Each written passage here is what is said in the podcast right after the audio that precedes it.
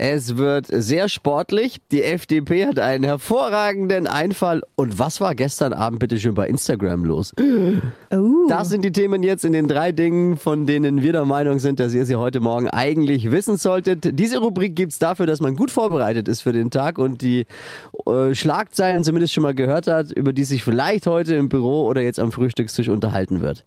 Heute Vormittag kämpft Alexander Zverev bei den Australian Open um den Einzug ins Finale und am Abend stehen die Handballer, die Deutschen im EM-Halbfinale gegen Dänemark.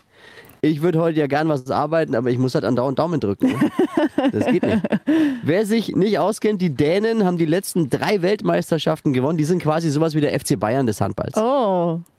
Die FDP hat eine neue Idee gegen Zugausfälle. In Zukunft sollen Lokführer durch künstliche Intelligenz ersetzt werden. Eine interessante Idee, weil der Gelegenheit könnte man auch gleich mal testen, ob man Politiker auch durch eine KI ersetzen könnte, oder? Vorschlag hat natürlich eine Diskussion in allen Parteien ausgelöst. In der CDU fragt man sich jetzt zum Beispiel, was ist eigentlich KI? Oh Mann. Gestern Abend äh, großer Aufschrei bei, in der Instagram-Community. Die App war weltweit gestört. Oh. Viele Influencer saßen verzweifelt vor ihrem Abendessen, weil sie davon keine Story machen was, was, wie, wie, wie gehe ich damit Ja. jetzt um? Ja, es, es war auch für mich, ich war auch fast verzweifelt. Ich habe 30 Minuten lang nicht gewusst, wie es Britney Spears geht.